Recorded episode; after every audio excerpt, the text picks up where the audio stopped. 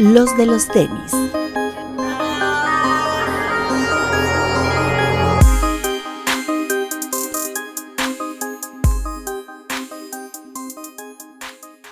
Hablemos de tenis, nada más.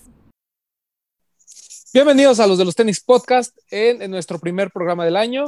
Espero que todos los que nos están viendo y escuchando estén eh, pues pasando un 2021 mucho más agradable de lo que fue a este 2020 que ya por fin terminó. Ya estábamos hartos del 2020, guácala de pollo, eh, ya, ya, año nuevo, vida nueva y les deseamos lo, lo, mejor. Muchas gracias por todo su apoyo durante 2020, sabemos que es difícil y esto pues la verdad es que lamentablemente continúa y es por eso que pues nos siguen viendo aquí, ¿no? A través de, nos, bueno, más bien nosotros nos seguimos viendo aquí a través de el Zoom, porque ya, este, por fin Bretón dijo adiós el Skype.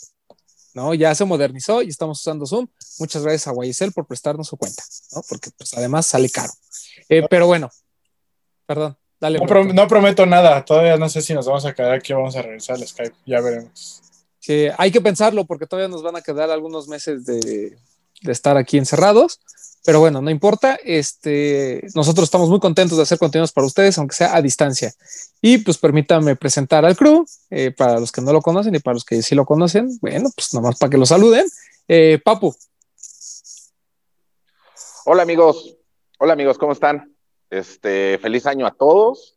Les mando un respeto a los que nos están viendo en vivo. Y pues aquí andamos para lo que se ofrezca. Doc. ¿Qué tal amigos? ¿Cómo están? Espero hayan pasado unas bonitas fiestas y pues nada, hay que seguirle. Esto no para y a darle con nuestro top 10. Alberto Bretón. Amigos, bienvenidos, feliz año, gracias por estar aquí un año más con nosotros y esperamos que les guste nuestro top, que se diviertan y no olviden en los comentarios compartirnos si les gustó, si no les gustó, cuál quitarían, cuál pondrían y o cuál fue su top 10. Pero bienvenidos y disfruten. Así es, estamos en nuestro programa especial de el Top 10 de 2020. Y estamos este, muy contentos porque por primera vez la democracia se impuso en este programa. Ya saben la mecánica, todos los miembros de los de los tenis mandamos nuestro top. Eso incluye al Doc, e incluye a Guayesel y incluye a Alan Castro, que lamentablemente por cuestiones, este, digamos, no sé cómo llamarlo, pero por cuestiones de marca, el de Alan, pues no lo consideramos, la verdad. Eh, ahí estuvo, no, lo consideramos, pero el resto, pues que sí no tiene ninguna este, obligación moral con ninguna empresa, pues sí los consideramos, ¿no? Max y Alex también. Así es, Max, Alex, Pepe, Guayesel, Papu, Bretón y un servidor. Somos los que mandamos nuestra lista y pues hicimos un ranking y por fin les tenemos el resultado. A ver si les gusta. Correcto. Este, recuerden que eh, esto no es ley, esto no es así como que eh, no, no, es algo que se escriba en piedra y que no tenga eh, mejoras. Cada quien tiene su top. Y es bien importante, hay algo que, que, estábamos discutiendo antes de entrar al aire, y es que algunos de, de, de los compañeros, pues, metieron algunos pares que personalmente para ellos fueron muy buenos, ¿no? Como Pepe que metió ahí un Fear of God horrendo, este por ahí Alex Delgadillo metió, no entiendo por qué, un ZX2K Boost. Eh, aquí, pues el chiste es cómo medir un poquito la relevancia que tuvo los pares en el mercado mexicano, porque recuerden, nuestro top solo incluye pares que se vendieron en México. Ahorita por temas de pandemia, pues no pudimos ponernos esta payasada de que solo los pares que llegaron a tienda, sí estamos considerando algunos pares que se vendieron en línea, porque muchos de los que vamos a hablar se vendieron solamente en línea, con dinámica y con lo que ustedes quieran, pero todo fue en línea. Entonces, ahora sí los consideramos. El tema de sneakers fue un tema muy particular, porque recuerden que a principios del año todavía el stock era compartido con Estados Unidos. Sin embargo, a partir del segundo cuarto del año ya fue eh, stock solo para México. Entonces, todos esos lanzamientos que hubo también los consideramos. Hubo algunos pares que, más bien, perdón, hubo más bien, yo no recuerdo algún par importante que se haya vendido en sneakers, pero no se haya vendido eh, en tiendas. Entonces, este, al parecer casi todos los que estuvieron disponibles ahí se pudieron comprar en tiendas, salvo, yo me acuerdo nada más del Delta de Union, por ejemplo. El Air Max 90 Infrared. es que el Air Max 90 Infrared sí llegó a tiendas. Lo que pasa es que nadie lo compró. Sí, es cierto. O- o- no, porque estuvo. a, en tiendas de, a tiendas de energía no. Exacto, pero sí Sí, llegó a tiendas. El 5 de Off-White llegó. Sí, De- el blanco, ¿no? el blanco sí, el negro no, porque el negro fue todavía cuando Sneakers era, era inventario compartido. Entonces, yo jamás he visto un Off-White 5 negro con etiqueta de importadora, pero pues, seguramente hubo algún suertudo, o sea, no, no lo voy a ne- negar. Pero bueno, este, por ejemplo, ese no lo metimos, ¿no? Pero eh, aguanten porque ahorita vamos a hablar exclusivamente de los pares que entraron en el top, todo lo que no entró lo vamos a platicar ya con más detalle la próxima semana, No, porque no, sí hay no, no, muchas no. cosas que... Esta semana, Perdón, ¿no? Vamos a tener perdón. doble, doble programa esta semana. Vamos a tener doble tanda. Entonces, la próxima, en el próximo programa sí vamos a hablar de todos esos pares que no están dentro del top 10, pero que sí nos parecieron relevantes, porque hay al menos tres o cuatro que yo tengo claramente en mente que sí eh, tenemos que platicar de ellos. Pero bueno, vamos a comenzar con nuestro top 10. Ya les recuerdo otra vez las reglas. Pares que se hayan vendido en México, ya sea a través de tienda física o u en alguna página de alguna tienda mexicana online. Eso incluye también Nike.com a partir de que tenemos stock Mexa, stock solo para México, ¿vale? Entonces, Correcto. esperemos les guste, ¿eh? Eh, ya, ya perdí la lista, pero ahorita les digo. Este, si alguien me quiere ayudar con la lista, al final, Yo aquí la tengo. Aquí la tenemos. es bien imbécil, la perdí, o sea, lo abrí justamente, ya, aquí lo tengo. Perfecto. Vámonos.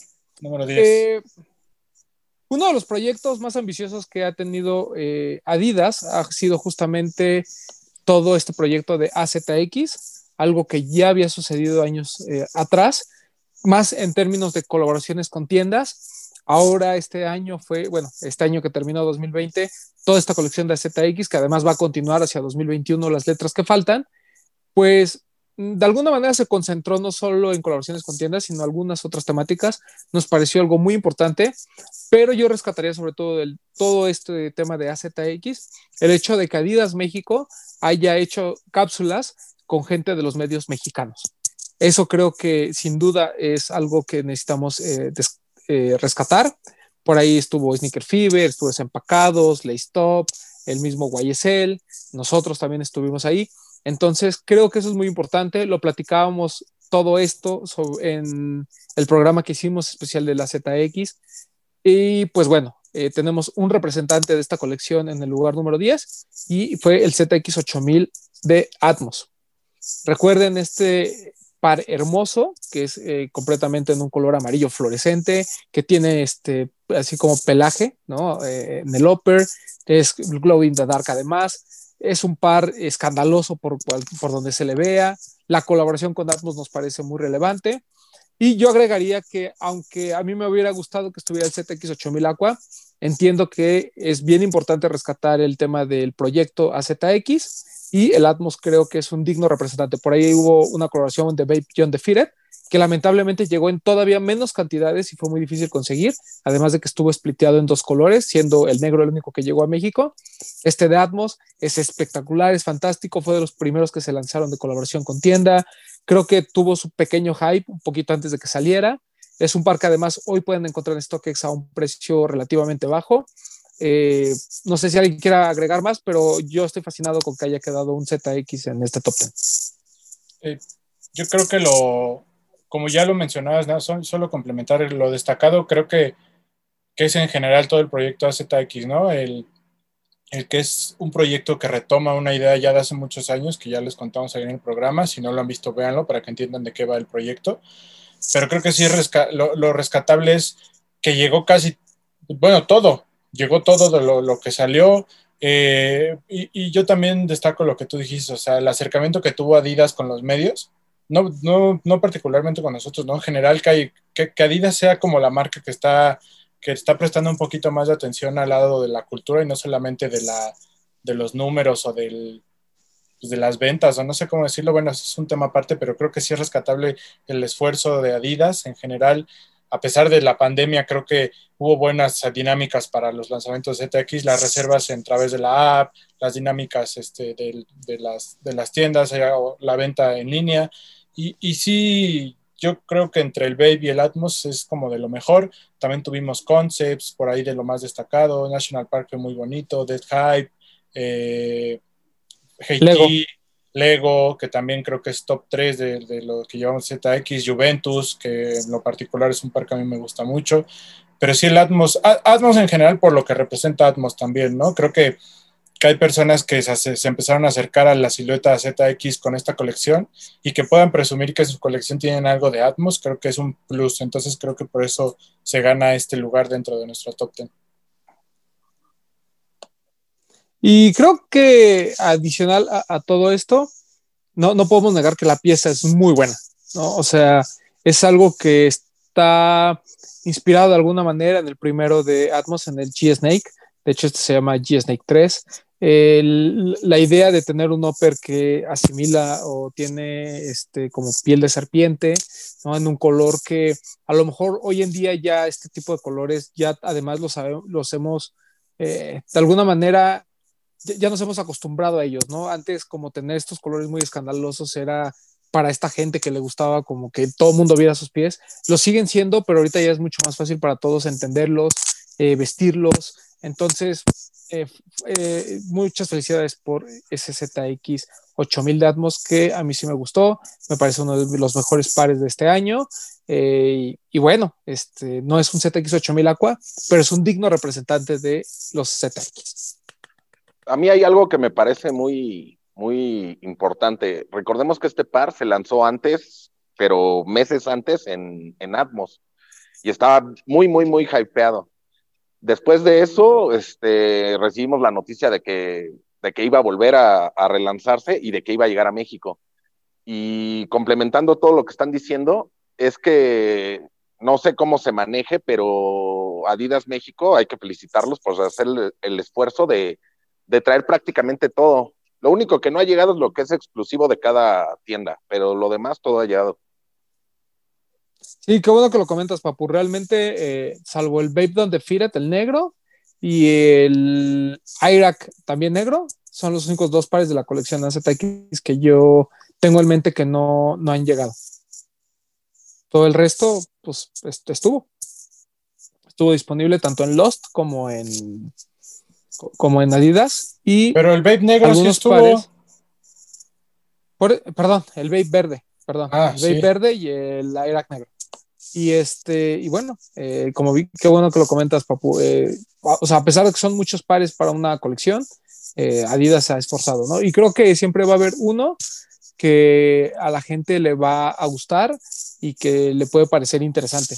O sea, como un primer acercamiento a toda esta línea ZX que lo hemos dicho siempre, es una saga muy importante dentro de la colección de running de Adidas. O sea, no, no son cualquier cosa. En Europa y en Asia creo que tienen un, un este, tienen un fan base bastante, bastante importante.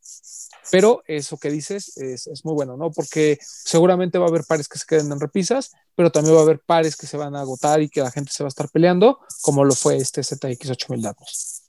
Y que se den la oportunidad, aún hay varios de estos, eh, de estos pares en, en, tiendas. Por ejemplo, el Dead Hype tiene muy buen descuento en Lost, creo, sí, creo que es en Lost. Vale la pena. Correcto. Y bueno, vámonos con el número 9. Antes, Perdón. Antes, antes de que sigas, eh, ¿te parece que es la, bueno, todos estamos de acuerdo en que es la colección del año?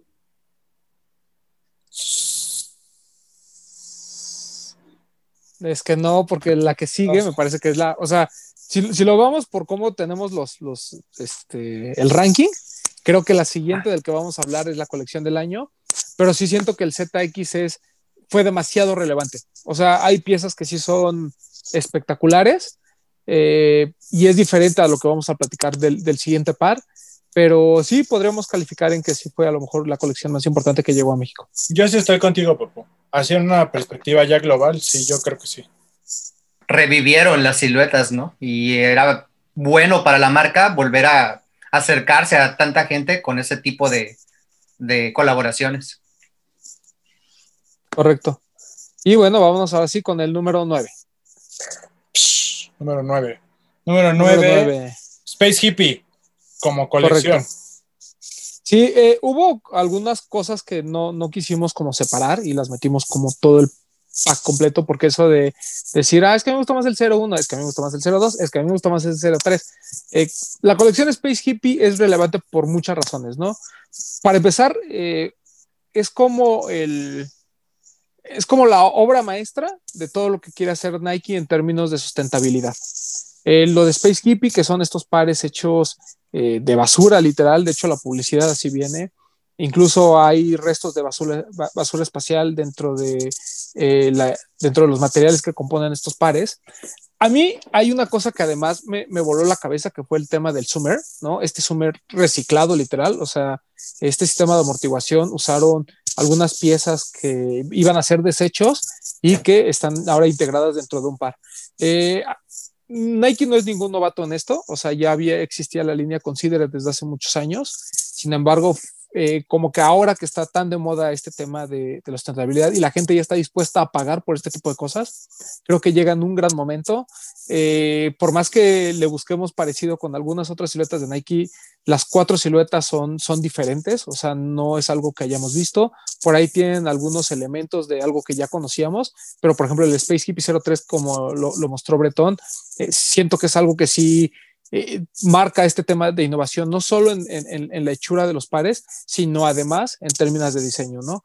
Eh, le gustó a mucha gente, eh, por ejemplo, el 04, el original, fue exclusivamente para chicas, los tres, el, el primer colorway es demasiado bueno, ¿no? Este como azul con gris y naranja, a mí me parece muy bonito, ya el segundo colorway que ya era como Volt, a mí me, me, me, gusta, pero no me encanta como el primero. O sea, como que ese primer pack OG es así una cosa grandiosa. Que los primeros son los colores de Marte, ¿no? Correcto. Y es un par que tuvo su momento de hype muy cañón. O sea, si ustedes ven cuánto costaban los Space Hippie antes del lanzamiento, sobre todo el 03, estaban por las nubes. O sea, en StockX eran muy, muy caros. Y después vino todo este tema de que en la caja ¿no? Y, eh, o sea, que no te iban a mandar una caja eh, para cubrir la caja, te iban a mandar la caja así directamente, esta caja de cartón, con los, eh, con los directs y con la etiqueta, y te lo iban a mandar.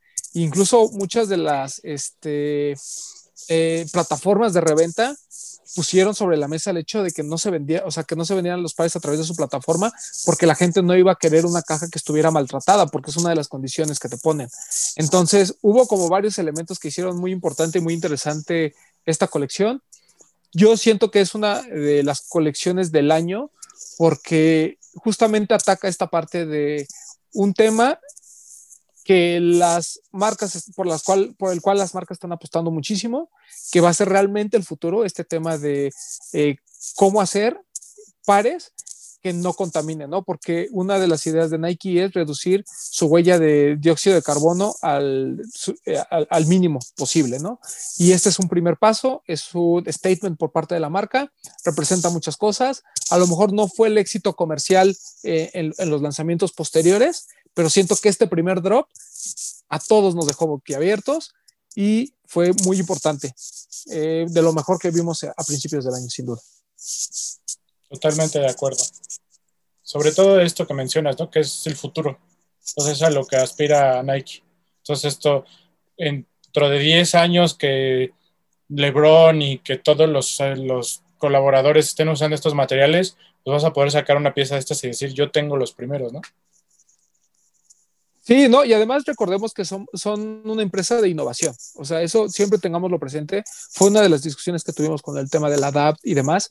Eh, las marcas siempre están buscando ir más allá, ¿no? Con, con, el tema de no solo de tecnologías para el performance del atleta, sino también en cómo construir pares. Y creo que este par representa eso. Y eso es, eso es algo que no tenemos que perder de vista. Incluso uno de los pares que están muy arriba en el top, pues también representa este tema, ¿no? De, de cómo seguir eh, innovando dentro de, de, de, dentro de algo que ya se convirtió mucho de lifestyle y que además sería muy fácil hacer muchos retros, pero bueno, sigue estando esta, eh, este constante cambio. Entonces, muy bien por el Space Hippie y además sobrevivió de nuestro top de medio año. Pero no, ¿no te parece que más que como colección del año, yo aferrándome al, a los ZX, ¿no? Pero más que como colección, debería de ser como innovación del año. Es que es, complicado, Papu, porque al final eh, los, cuatro, pares este, pues forman toda una colección completa. Entonces, porque bien pudieron haber sacado un solo par, ¿no? Y decir, ah, miren, esta es nuestra innovación, este es nuestro nuevo par. con la línea Considerate también sucedió lo mismo, fueron varias siluetas y fueron varios pares, incluso en distinto momento. Aquí fueron los cuatro al mismo tiempo, eh, los cuatro llegaron a México, de hecho el 04 original también, hasta ropa llegó incluso, o sea, sí fue una colección como tal, en, mi opinión. ¿Cuál tiene más relevancia? Pues va a depender de, a qué le des tú más importancia, ¿no? Si le das más importancia a este tema de la innovación y creas que por eso el Space Hippie es un mejor pack, o le pegues más por el lado de la nostalgia, que es justamente lo que ataca el ZX. Aunque el, o sea, a mí como colección el ZX, como colección de tenis como tal, me parece mucho más compleja y eso le da puntos extras. Y además hay para todos, ¿no? Está el tema de la nostalgia con Lego, está el tema de tener a lo mejor un par completamente nuevo o que no tenía mucho de haberse lanzado como el 10.000 C con Mason, ¿no? Que, es un par muy bonito. Tiene todo este, eh, esto de, de, involucrar tiendas que para nosotros son muy relevantes como Concepts y Atmos. O sea, como que cada quien juega un rol. Para mí son dos de las mejores colecciones. Una enaltece eh, la innovación, el otro enaltece lo que nos gusta de los sneakers, que son las historias. Entonces, para mí, los dos están a la par si a mí me preguntas, yo a lo mejor por el tema de lo que va a representar a futuro, creo que lo de Space Hippie podría ser más relevante, pero las dos son fantásticas. O sea, no, no podría como que ir a uno u otro. Ok. Pero bueno, número 9, Space Hippie. Muy bien. Número 8. Número 8, y le voy a decir y que, va mucho con, con este eh, concepto que platicábamos de, del Space Hippie, con este tema de la innovación, de la sustentabilidad y demás. El Adidas Superstar de Sean Waterspoon, que como siempre nos recuerda a Bretón, es el año del Superstar y por eso le voy a decir a Bretón que me ayude a reseñar este par para nuestro top 10. Eh, creo que este par llega en un momento en el que... Si me estoy escuchando, sí, ¿verdad? Es que como me estoy silenciando me estoy quitando, eh, perdón, llega en un momento en el que se juntan dos cosas muy importantes, ¿no? El que el año de aniversario del, del Superstar, creo que es muy relevante, y la llegada de uno de los influencers, ¿cómo decirlo? Como más, que más ruido ha causado en los últimos años, por ahí la controversia de que de un día para otro, Sean anuncia que ya está con Adidas y todos esperábamos que sacara alguna silueta nueva o que se fuera por algo más comercial y nos sorprende con que su primera colaboración es un superstar, ¿no? Entonces creo que desde ahí el impacto fue, fue grande. Eh, para un, superstar para el año del 50 aniversario, pues creo que es sumamente importante. Y después viene el tema este que venimos eh, junto con lo de Space Hippie, que es la sustentabilidad, ¿no? Conocemos que Sean es un tipo vegano, hay medio hippie, que se preocupa por el planeta. Entonces, el que esta nueva, ¿cómo decirlo? Es que no sé si decirlo tecnología, sí puede ser tecnología, no sé. Bueno, este, estas nuevas aplicaciones que presenta Adidas vienen de la mano de esta primera colaboración, ¿no? Que es el, que es un par eh, sustentable, vegano, que, no utiliza nada de piel animal, que todo es material reciclado, o sea, y que ya teniéndolo en la mano tú dices, güey, yo, o sea, yo lo veo como un superstar normal, ¿no? Y después de esto viene toda la línea Considered, o sea, creo que eso es lo relevante de este par, ¿no? Que, que es como un primer intento de Adidas de mostrarle al mundo cómo puede trabajar con materiales reciclados y que lo haga con una colaboración y que esté tan bien ejecutada, a mí me gusta mucho, creo que lo hace muy relevante, ¿no? También el hecho de que haya llegado a México y que haya estado en muchas tiendas de energía, a pesar de que sigue siendo un par limitado, muchas tiendas lo tuvieron. Entonces creo que también eso es relevante. Y, pues nada, a mí me gusta mucho, yo lo hubiera puesto un poquito más arriba, pero creo que el lugar que tiene es merecido. Y, y en general creo que es de lo más relevante del, del año del aniversario del Superstar en general. Recuerdo que una de las discusiones que tuvimos a lo largo del año fue ¿En, dónde se ubica este par dentro de lo que ha hecho Sean Witherspoon? Independientemente que el 97-1 fue un, par donde este, estuvo la democracia presente porque la gente votó por él, que fue una combinación de dos pares icónicos por parte de la marca eh, El Aire, eh, el tema de la pana y demás. Fue una ejecución fantástica y creo que, que siempre va a estar como, va a ser como la, la, la vara, ¿no? Con la que vamos a medir a Sean Después vino el ASICS, que lo que muchos criticamos fue, o sea, me estás ofreciendo lo mismo que ya me habías enseñado. y después platicando con gente que lo tiene, por ejemplo, con, con Sigo Pacheco, con Mike, incluso nosotros en el programa, él decía que, que en, en, en, mano era tal vez uno de los pares más espectaculares que, que él ha tenido de ASICS. Eh, y como bien comenta Bretón, viene Sean, Y, nos presenta con Adidas algo que nosotros no esperábamos, ¿no? Este, seguíamos esperando eh, la pana, seguíamos esperando colores este, por todos lados, este, algo mucho más eh, complejo de, cierta forma. Y la complejidad de este par viene en la forma en que se fabrica, no tanto en, el diseño. Aunque una de las cosas que a mí me encantó fue este tema de las flores ahí bordadas, ¿no? Donde quedan los flequitos ahí volando, que fue algo que a mucha gente como que destanteó, ¿no? Como que dijo, bueno, es que lo corto, no lo corto, se ve bien, no se ve bien para mí fue eh, uno de los mejores pares del año, fue uno de los mejores superstars del año, en, en, en, un momento en el que cuando celebra 50 años de una silueta, pues obviamente el, el, el mejor par o el que mejor represente eh, esta, eh, esta, esta silueta durante el año, pues tiene que estar. Y creo que ese es el de Sean Witherspoon, ¿no? Ese para mí es el superstar del año, al menos de lo que llegó a México. Es muy bonito y volvemos a lo mismo, es como este statement de las marcas de estamos viendo por un futuro mejor y eso pues aplaude. Y que nos muestra que un clásico también puede innovar, ¿no? O sea, a pesar de que sea un superstar, puede mostrar todo el nuevo arsenal que Adidas tiene para el futuro. Así es. Eh, eh, doctor. Supo renovar las, eh, pues lo que quería la marca, ¿no? La marca ya también estaba metiéndose en estas líneas de vamos a generar eh, condiciones sustentables para los pares, el rehacer las situaciones eh, en cómo hacer los pares, lo que comentabas.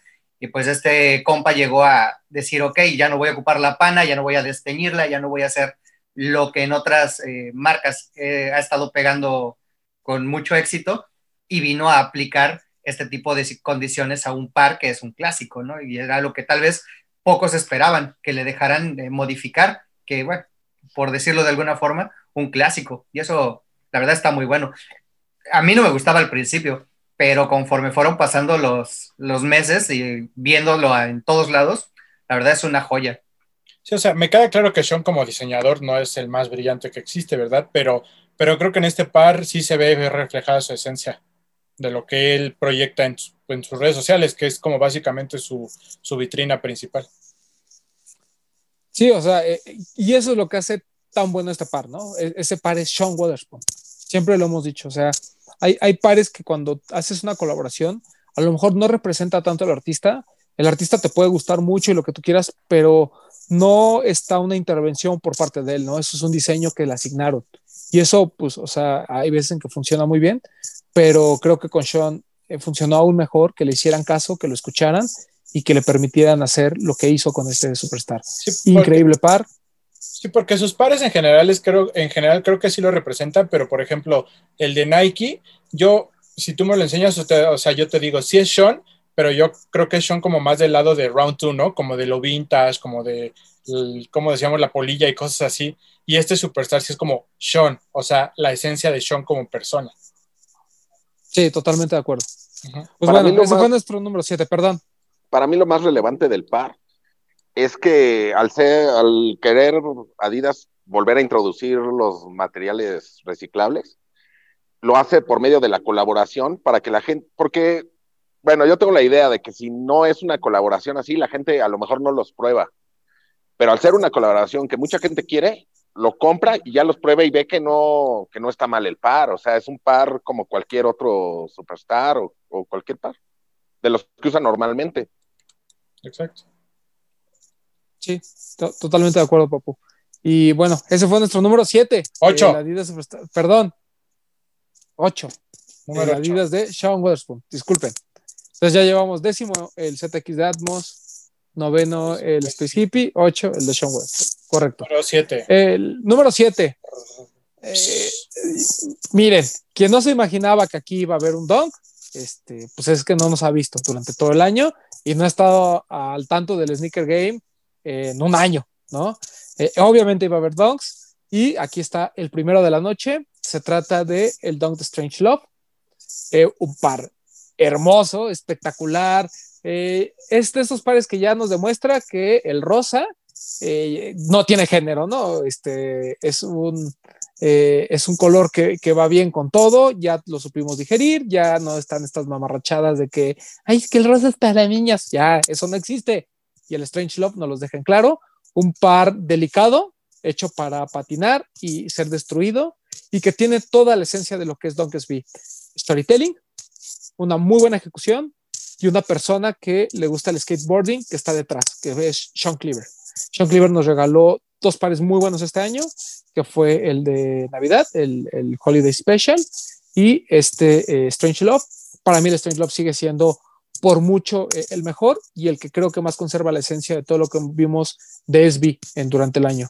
Es fantástico, un par que además de la noche a la mañana empezó a costar más de mil dólares. Eh, no sé, este, para mí son puros halagos para un par muy bonito que tuve que comprar en reventa y que no me arrepiento para nada. De los últimos que todavía pudimos ir a una tienda, una dinámica, ¿no? Del año pasado. Además, además, sí, porque salió a principios del año, también de los que sobrevivieron de nuestro top ten este, de medio año. No sé, este, Papu, eh, Pepe, algo que ustedes quieran comentar. Bueno, pues a mí me parece un par de que tan solo verlo, sabes que es, es o sea, no necesitas así como ver la lengüeta o ver los detalles, o sea, lo puedes ver de lejos y dices, ese es un SB, por como dices, la esencia. Además de que el color, o sea, la combinación de los, de los tonos que tiene me parecen increíbles, así increíbles.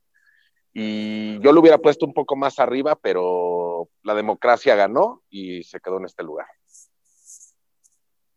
Ya lo habíamos comentado, ¿no? Que incluso para algunos nos parecía mejor que otro que está más arriba, que ahorita ya lo vamos a mencionar. Pero sí, es muy bonito. Eh, los materiales creo que, si me voy a equivocarme, creo que es el mejor dunk del año en cuanto a materiales. Eh, los colores, como dice Román, bueno, ya es cuestión de que se les guste o no, pero el concepto en general, que es lo que es B siempre tiene que tener, creo yo, el storytelling y el concepto bien ejecutados, este es, lo hace a la perfección. Entonces, igual, o sea, yo, como dice el papu, yo sí lo hubiera puesto un poquito más arriba, pero tenía que estar en el top 10 y, creo que, que, sí es de lo mejor del año en cuanto a dance. Méritos tiene, ¿no? Y le sobran, creo, para ser, o no solo para estar en el top 10, sino para ser un grail de aquí en adelante. Es un par increíble, no solo por los materiales y el storytelling que ya comentan, el par se hizo para patinar. Y creo que eso también es lo más importante, que el par realmente pues se tiene que ocupar para eso, si no, no le van a dar la muestra real al parecito. Está muy chulo y la verdad vale la pena. En una dimensión alterna en donde no hubiera dunk, eh, hype por los dunks, me hubiera gustado ver cómo ese par se quedaba ahí en las vitrinas y solamente los, los que realmente son fanáticas de los dunks lo hubieran ido a buscar o se hubieran esperado a que llegaran los descuentos con Toño, por ejemplo, y lo hubieran ido a comprar y en unos cinco años todos buscándolo así de, güey, yo quiero ese, yo quiero ese, y ya no, ya no lo hubieran encontrado. A, mí fíjate que me parece de esos pares que a pesar de, de, su condición tan, este, tan particular de ser una colaboración con una marca de skateboarding, a pesar del color, los materiales y demás, siento que sí hubiera sido sold out de inmediato. O sea, siento que es de esos pares que llaman tanto la atención y son tan bonitos que la gente aún no hubiese existido esta fiebre de los donks, la gente se hubiera formado por él. Es de verdad, de verdad. Además sale en un momento en el que el concepto y, el color eh, cuadran perfectamente con la celebración del Día de San Valentín. Entonces, no sé, o sea, eh, lo que hizo Sean Cleaver este año con, con SB es perfecto. O sea, es más, si, si, hubiéramos juntado los dos, Strange Love y Holiday Special, eh, como un pack, como, como uno solo, como Dunk por Sean Cleaver, siento que o sea, estarían muy arriba en cualquier top. Eh, fantástica la, la, ejecución y repito, de esos pares que pagué reventa, no tan cara, pero no me arrepiento así ni tantito. O sea, lo volvería a hacer, sin duda. Entonces, pues aplausos para nuestro número 7. El Strange Love. Ay, el número 6. El número 6 no lo pienso defender. Ahí sí, échense ustedes un tiro. Eh, Jordan 1 por J Balvin. Colores. O sea, lo platicábamos en la tarde, ¿no? Realmente creo que la manera en que defendimos que este par entrara es por contexto cultural y no tanto si el la ejecución del par te gusta o no. Eh, digo, evidentemente creo que pues así como que digas, uy, nos representa a nosotros como tal en México, no creo que caigamos tanto en esa, e, de, de, querernos colgar tanto de este par, que eso déjenselo a nuestros amigos de Colombia, creo yo, pero creo que sí es importante para un mercado latino el que un artista con la influencia de J Balvin pues pueda tener su colaboración, ¿no? Y yo siempre lo he dicho, creo que muchos artistas de reggaetón en donde crecieron y se hicieron después de Estados Unidos fue en México. Creo que la, muchos artistas de reggaetón que hoy en día están en el top, creo que sus carreras despegaron por el éxito que tienen en México.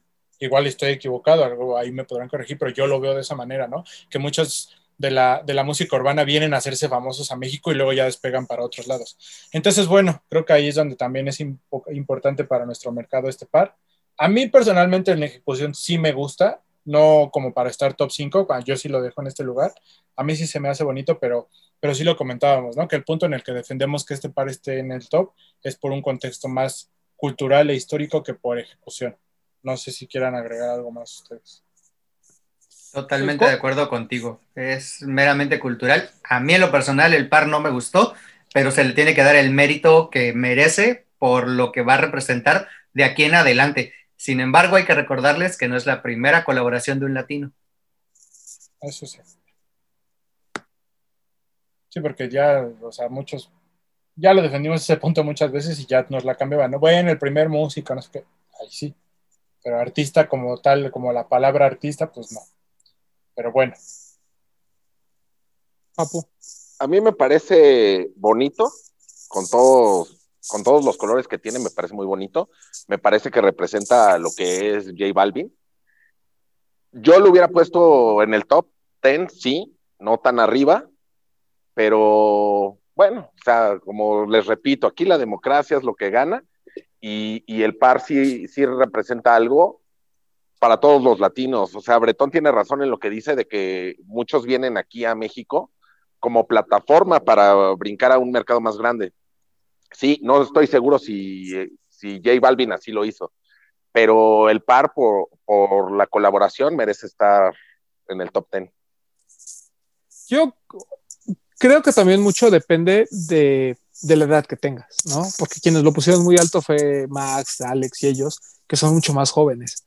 Eh, yo, lo, yo lo voy a comparar, a lo mejor va a ser una, una comparación a, lo mejor mm, que va a ofender a muchos, pero pongámoslo en perspectiva de qué hubiera pasado si este Dunk eh, Varsity Maze que salió eh, de Sportswear hubiera traído el logo de Gutan Clan. ¿No? O sea, era, era revivir un gran grail de un grupo que hoy mucha gente desconoce.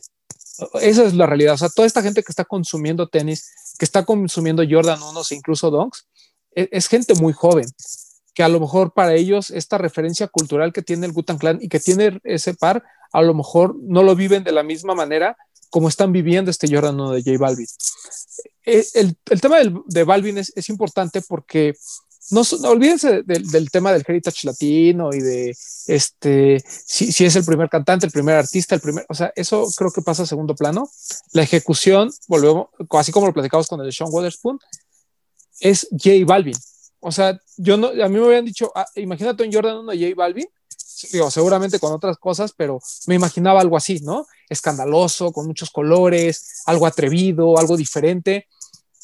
Y eh, a nivel de ejecución, a lo mejor a mí no me encanta el tema de los colores, pero al menos en cuanto a intervención y propuesta, me parece mejor que el de, el de Travis Scott.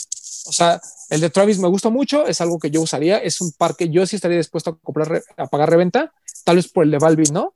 Pero si lo vemos como pieza nada más, el de Balvin claramente tiene mucho más esencia, ¿no? Eh, y eso también se aplaude. La caja es muy bonita, el papel, etcétera. O sea, como que el todo hace que el par sea, sea muy, muy bueno. Eh, entiendo la relevancia, entiendo que tenga que estar en el top 10 para nosotros como, como latinoamericanos y como, y, como un personaje que otra vez envuelve este tema de la cultura, de, de la música y los tenis, ¿no? Que, que, al final e, es una parte muy importante dentro de, del sneaker game. Eh, ya ahorita tratar de separar la música y, el, y, los sneakers es bien complicado, ¿no? O sea, eh, todo, todo hay, ¿no? Incluso colaboraciones con grupos de rock mexicano, colaboraciones este, con raperos hay una infinidad. Entonces, creo, creo que esta sinergia que se ha creado, pues se representa muy bien en, este par de, de, Jordan 1 con Balvin, porque Balvin, más allá de un influencer, es un tipo que inspira a mucha gente. Y eso también lo tenemos que, que poner en contexto y lo tenemos que aplaudir. El reggaetón es el género de moda, eso pues tampoco hay duda. Y qué bueno que Nike se haya fijado en un reggaetonero latino como J Balvin para poder este, hacer esta primera colaboración. Se viene el de Bad Bunny en, en 2021 con Adidas. Vamos a ver qué, tanto funciona. Pero por todo el ruido que causó fuera del sneaker game, el Jordan 1 de Balvin merece estar en el top. Nos puede gustar o no, pero creo que eh, para las nuevas generaciones es un, se, está ganando un lugar muy merecido en este top. Con un stock amplio, ¿no? Más de lo que nos hubiéramos imaginado. O sea, no deja de ser limitado, pero por ejemplo hubo dos drops en sneakers, en las boutiques hubo buena cantidad de pares, o sea, no, no fueron 12 pares por tienda, fueron un poquito más, entonces también creo que eso estuvo bien, que la gente que realmente intentó conseguirlo tuvo muchas chances de poder tenerlo. Y un aplauso a, la, a lo que hizo Nike con el de el Jordan 1 de J Balvin, de lanzarlo primeramente en Colombia. Ah, claro. Eso también, la neta, mis respetos, porque además el stock para Colombia fue mucho más grande que el de México o muy similar, porque según yo, los dos países con más stock fueron México y Colombia. O sea, eh, y eso, pues a nivel de proporción, cuando compites contra otros países, habla de que Nike de alguna manera encontró que el mercado primordial que debería de tener este par, pues eran los latinos. Y eso también es digno de aplaudirse, es algo muy bueno por parte de la marca. Entonces, en general, muy bien el Jordan 1 por J Balvin, que es nuestro lugar número 6. Nuestro lugar número 6. Correcto. Top 5. Vámonos con el top 5. Número 5. Este, que el top 5 eh, realmente la, hay al menos 3 de los 5 se mantienen, según yo, del, del, top 10 de mediados de año. Pero bueno, vamos con el quinto. Otro donk. Porque pues hubo muchos y solo pudimos escoger este, algunos para este top. Este par que causó mucha controversia en un principio, que a lo mejor para nosotros no tiene todo este contexto cultural como lo tiene para Estados Unidos, un par que para muchos fue el par del año, no solo para coleccionistas, sino mucha gente dentro de blogs y medios en otros países. Para mí sí, sí, sí podría ser considerado top 2, top 3 de, del año por la relevancia que tiene para el mercado al que va dirigido. Estamos hablando del Dunk Low de Ben Jerry's. Eh, ¿Por qué es importante? Porque también representa lo que antes hacía SB, pero de manera oficial. Hay muchos Dunk SB que tienen, inserte aquí el, el, apodo que ustedes gusten, pero que no era una colaboración oficial. Y este año se dio con el de Ben Jerry's. La ejecución es perfecta, o sea, es muy bonito el par.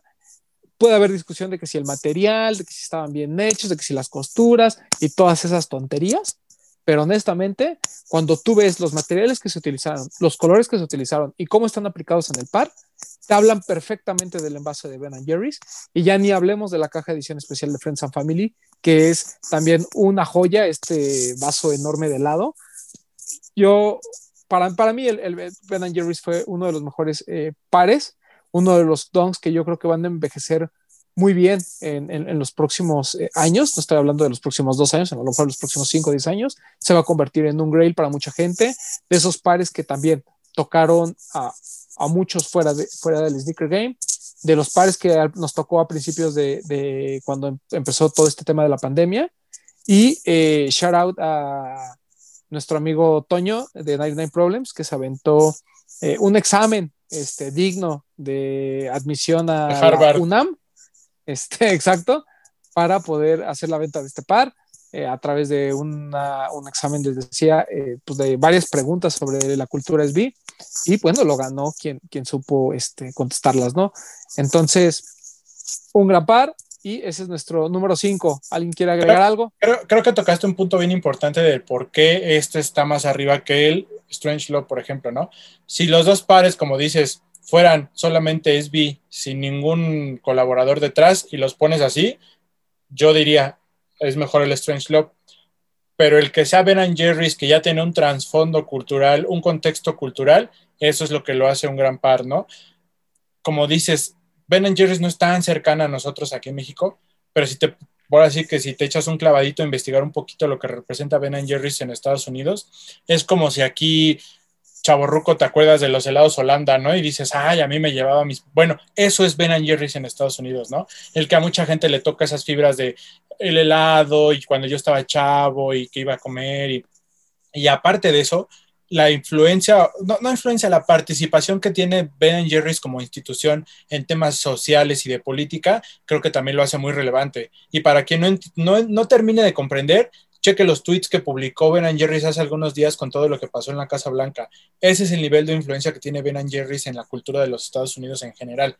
Entonces, eso es lo que lo hace una gran colaboración, creo yo.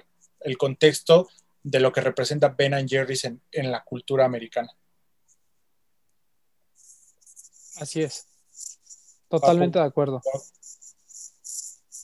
¿Algo, ¿Algo más que quieran agregar? No, a mí me parece un par impresionante, como lo habíamos comentado, para tenerlo como en vitrina, ¿no? Como para complementar tu colección. Por lo que dicen de lo que representa, sí, este, Román me parece que citó ahí unos tweets que puso con lo que pasó con Trump y la, la Casa Blanca, el Capitolio, todo eso.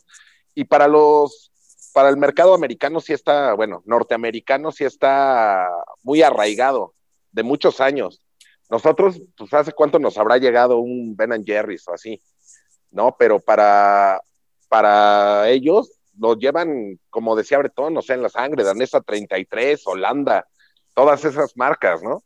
Para nosotros Ben Jerry's era el día del helado gratis, nada más creo. Sí. Correcto. Siempre que hablamos de colaboraciones, sin importar de qué marca sean, creo que eh, nos gusta ver la interpretación que cada eh, colaborador le pone al par o al diseño o a la condición que vaya a, plasmar en, el par per se. Hablando de Ben Jerry's, o sea, era tan lógico y tan obvio que tenían que ponerle el print de las cajas, del empaque del helado porque no podías voltear a ver a Ben Jerry's de otra forma que no fuera ese, ¿no? O sea, y hablando del contexto cultural, puta, desde los nombres de los helados, desde ahí sabes que ellos van a tener algo más que decirte fuera del buen sabor del helado. Eso creo que lo marca y lo deja igual, como bien dice el Papu, para mantenerlo en una vitrina. Es lo que habla, al igual que los pares de concepts, de lo que es un SB. Así, tal cual. Justo lo que comentabas tú, Román, del Strange Love para mí el Ben Jerry's es lo que representa un SB, tal cual. Así no puedes manejar otro, otro punto más. No puedes hablar de que esa colaboración necesitara algo más para saber que es Ben Jerry's. No hay más. Y, y además va de la mano con, con, con, este, olvídense del hype tantito de, de SB, ¿no? Sino con esta postura de, de hacer de SB una línea otra vez referente dentro, de, dentro de Nike y tratar de buscar los mejores colaboradores posibles si hubiera sucedido lo de 7-Eleven como se tenía planeado, eh, también tendría que estar a lo mejor, no sé si dentro de nuestro top y, y, demás, pero sí debió haber estado dentro de los mejores SB del año, ¿no? Por lo que representa la colaboración como tal. Relevancia cultural. Claro, y porque no es un contexto de, este, ay, pues es que a mí me gustan los helados y me gusta Ben Jerry's, entonces le voy a, no, no, no estuvo el de Nike pensando, ay, pues es que me gustan estos helados, entonces voy a hablarle al de Ben Jerry's a ver si quiere colaborar. O sea, esto tiene un trasfondo cultural de qué es lo que representan las marcas dentro incluso de dentro del skate, ¿no? O sea, lo platicábamos con este tema de, de, de 7-Eleven, que es relevante porque la, la, la, teoría te marca que muchos de los eh, skaters durante los noventas y demás se juntaban en los 7-Eleven para comprar este vasote, ¿no? Y, y, y poder este, eh, compartir y compartir un, un refresco, ¿no? Lo mismo pasa con Ben Jerry's, o sea, tiene un trasfondo de, de, la niñez de toda esta gente que hoy patina. Entonces, es súper importante, es una marca que también eh, políticamente también muestra sus posturas como empresa, que eso podemos discutir si está bien o está mal, pero lo hacen. Es una, a nivel de, de, su influencia dentro de la sociedad norteamericana, Ben Jerry's como, el, como, como, lo que es, como esta pequeña empresa. Además, es, es la típica eh, este, historia norteamericana, ¿no? De dos personas casi, casi que no tenían nada que hacer y estaban muriendo en la pobreza y de repente hacen todo este, de un negocio familiar del Ben Jerry's, hacen toda una, este, una empresa multinacional, ¿no? Entonces, eh, hay, hay, muchas cosas que a lo mejor para nosotros son, son lejanas, pero me da mucho gusto que una ejecución tan buena y que en México se recibió tan bien y que hubo mucho hype y que descontroló a bastantes, pues esté eh, en nuestro top, este, nuestro top 10 y sobre todo en este top 5, ¿no? Entonces, quinto lugar, Dunkersby Low, Ben Jerry's. Oh, este, número 4. Híjole, eh, no sé qué decir porque es un par que me gustó mucho. No sé si sea el mejor de la línea de, Off-White, pero es fantástico. Jordan 4 Off-White Sale.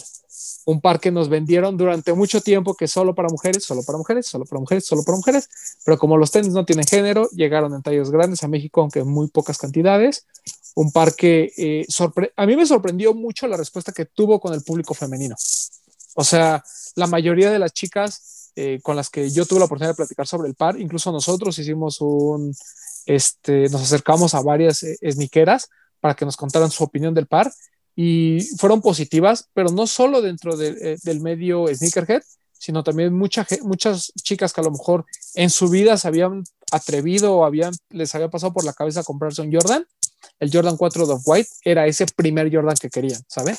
Es un par muy bonito en el color, la ejecución es muy buena, el tema de la construcción sigue presente, pero no es el mismo Virgil que hemos estado viendo, ¿no? O sea, a mí lo que me sorprende sobre todo del Jordan 4 y del Jordan 5 es que la propuesta creativa y de diseño de Virgil se, se mantiene en concepto, pero en ejecución cada vez le va agregando cositas que lo hacen eh, mantenerse vigente. O sea, no es algo que te aburra todavía. Entonces, muy, muy bueno Jordan 4 White. Es un par que me quedé con muchas ganas de comprar. Este, aparte que soy codo, pues está, está carote. Entonces, eh, no sé, ¿alguien más que quiera agregar algo? Eh, totalmente de acuerdo y sin temor a equivocarme, es la primera vez que en un top 10 tenemos un par que viene marcado para mujer. Buena pregunta. No sé si, si anteriormente ya habíamos este, tenido uno, pero pero yo creo que podríamos decir que sí. Digo, ya lo dimensionaste tú, ¿no? Que no realmente pues, los tenis tienen género y no fue solo para mujer por las tallas, pero creo que sí no podemos quitarle esa, estrellita de que es un par marcado para mujer. Creo que eso es lo, relevante. Y, totalmente de acuerdo con todo lo que dices, ¿no? Cómo movió a muchas mujeres, sneakeras, no sneakeras. Eh, se le dio la exclusiva a una tienda que es solo para mujeres en México, que fue Amy, que fue quien tuvo el par. Entonces creo que todo bien. Eh, como ya lo mencionaste, igual tuvimos la oportunidad de ahí hacer una pequeña este, reseña con, con, nuestras amigas sneakeras, que creo que personalmente a nosotros le da un valor agregado a este lanzamiento, ¿no? Porque quedó muy bien, porque nos fue bien. Entonces, nada, a mí sí se me hace de lo mejor. Lo tenemos nosotros en el 4, pero creo que uno o dos podría haber sido sin problemas. Si, alguno de nosotros lo tuviéramos, creo que lo hubiéramos puesto más arriba. Pero un par muy, muy bonito y, y si es top 5 de todo lo de Off-White, top 3. yo también me quedé con ganas de tenerlo, entonces creo que sí, sí, bien merecido el lugar que tiene. Yo antes que nada quiero mandarles un respeto a todas nuestras amigas que participaron en el blog. Y, me parece muy bueno este par porque aparte es, este, ya lo dijeron, marcado como para mujer, pero también hubo tallas de hombre. Pero me parece que la semana pasada hubo una polémica que estaban haciendo, no las mujeres, las mujeres tienen su punto bien puesto y tienen toda la razón, de que no quieren pares exclusivos para mujer, quieren tallas de todos los pares. Y, si lo llegan a lograr y llegan a hacer cosas como, como este Off-White o como cualquiera, me parece increíble. Pero que sí haya tallas para todos, no sean GS o así. En general, Virgil le ha dado su lugar a la mujer, ¿no? En todos sus lanzamientos. Mucho, ¿no?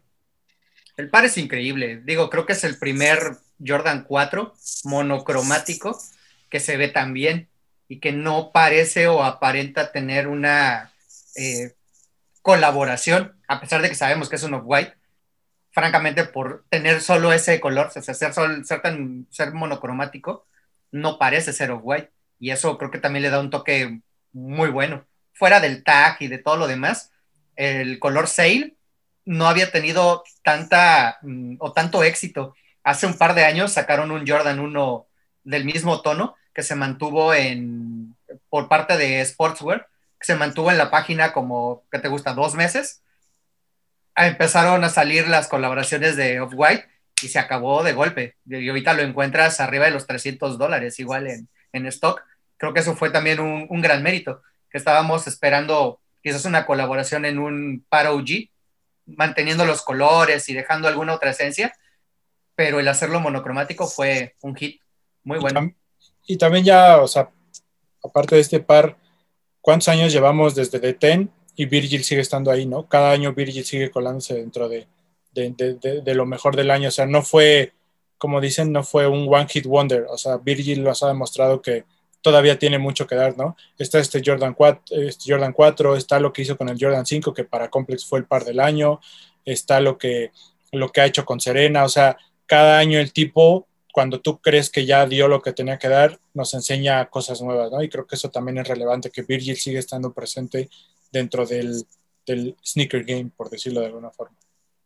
Sí, y, que curiosamente este Jordan 4, eh, a pesar de que estaba pensado para, para, el mercado femenino y a pesar de que tiene un color muy poco convencional dentro de la línea Jordan, eh, no, no escuché tanto hate por parte de, de, de nuestros amigos neckbreakers. O sea, el hate de siempre, ¿no? De eh, los revendedores, ay, que sea white, o sea, algo, pero en general la gente que lleva muchos años coleccionando Jordan le, les pareció una pieza, una muy bonita pieza, ¿no? Entonces, eso eh, también habla de que la ejecución eh, abarcaba a, todos, ¿no? Eh, no solo era, no solo fue bien aceptado por, por las damas, sino también por, por los caballeros. Entonces, qué bueno que, que, Nike México haya hecho este trabajo de darle lugar a las mujeres, que una tienda como Amy se haya encargado de repartir los pares en, eh, de, en la, la, mayoría dentro de su, de su clientela, lo cual también eh, creo que fue correcto.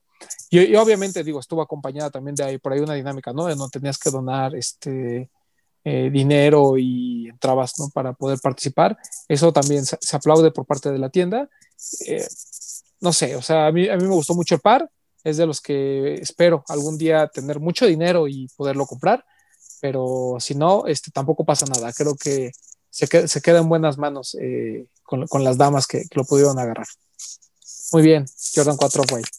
Número 4, Jordan 4. Número 4.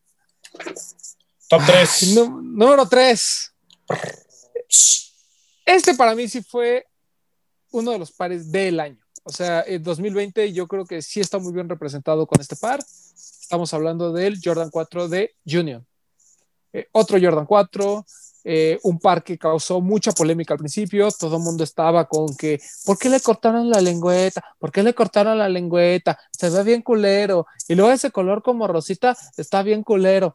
A ver, nos llegó solo el negro, porque el Guava Ice fue exclusivo de, de Union, qué bueno. Eh, llegó solo a una tienda, me parece, solo llegó a Lost. El stock fue muy limitado. También estuvo disponible en sneakers, donde el stock también fue muy limitado. Eh, la, la, colección de Union llegó tanto la ropa como este, uno de los pares. El otro fue exclusivo de sneakers, que fue el Delta, el Jordan 4 Gua, eh, Guava Ice y el Zoom 92 Guava Ice son exclusivos de Union. Entonces era una colección bastante completa de la cual tuvimos solo una partecita en cuanto a, en cuanto a sneakers la mitad y en cuanto a ropa tuvimos casi todo, más no todo, tuvimos casi todo. Pero yo siento que este Jordan 4 de Union representa no solo lo que es Union, sino lo que es hacer enardecer a los neck breakers. Y eso me dio mucha risa en un principio, ¿no? El juego con la lengüeta fue tan bueno que ya después nos explicaron que la lengüeta simplemente viene doblada y cosida y que tú de alguna manera puedes customizarlo a tu, a, tu gusto, simplemente quitando ese hilito y pues, desdoblando la lengüeta, ¿no?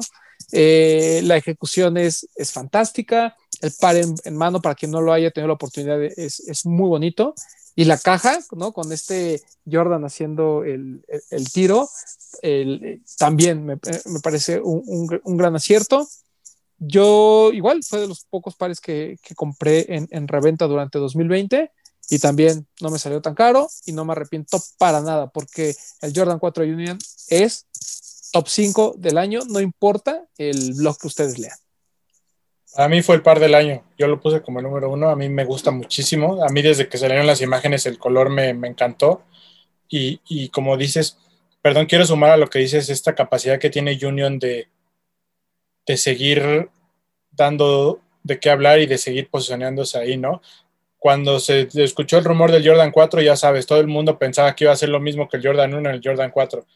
Pues no, eso no iba a pasar, ¿no? Y Junior nos sigue demostrando que tiene una capacidad impresionante para hacer colaboraciones y, tocando los iconos, ¿no? Ya tocó el Jordan 1, el Jordan 4, que también para mí es icónico, y, nos, y que nos entrega una ejecución tan pulcra, tan buena, o sea, creo que es, es, es, es lo mejor para mí, o sea, sí, para mí fue el mejor del año, a mí me gusta muchísimo.